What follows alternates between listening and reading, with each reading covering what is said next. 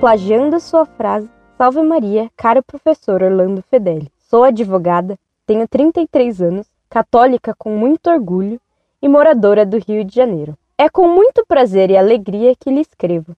Antes de qualquer coisa, quero lhe dar os parabéns pelo site, pois foi através dele que tirei muitas dúvidas sobre Nossa Senhora, tem fortalecido a nossa fé.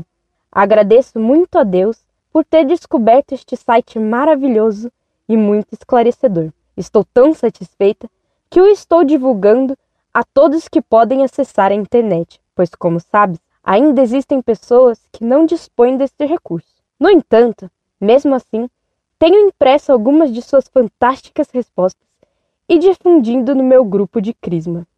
Bom, caro professor, foi por causa de meu sócio, que é evangélico, que me interessei em me aprofundar na vida da nossa querida mãe e sempre Virgem Maria.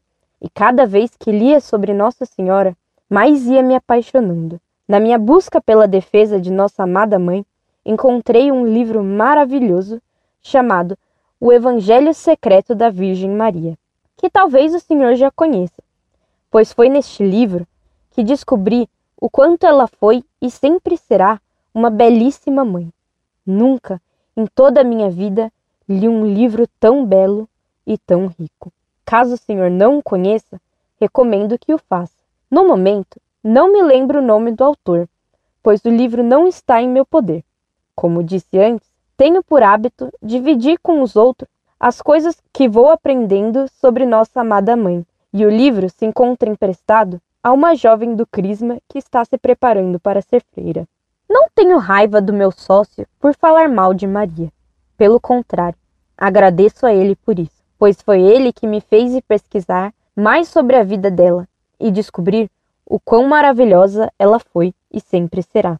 No momento, não tenho muitas dúvidas sobre Nossa Senhora, pois com o livro acima citado e com suas brilhantes respostas, estou satisfeita e não existe mais qualquer dúvida sobre a sempre Virgem Maria. Também quero lhe dizer que a sua resposta dada ao pastor Saul da comunidade da Lagoinha é de extrema riqueza e que deixou todos do grupo de crisma da minha paróquia em estado de graça. Caro professor, pela sua tarefa, peço sempre a nosso Senhor Jesus Cristo e a sempre Virgem Santíssima, nossa mãe, que o abençoe para que possa sempre nos manter firme na fé e a Santa Igreja de Cristo.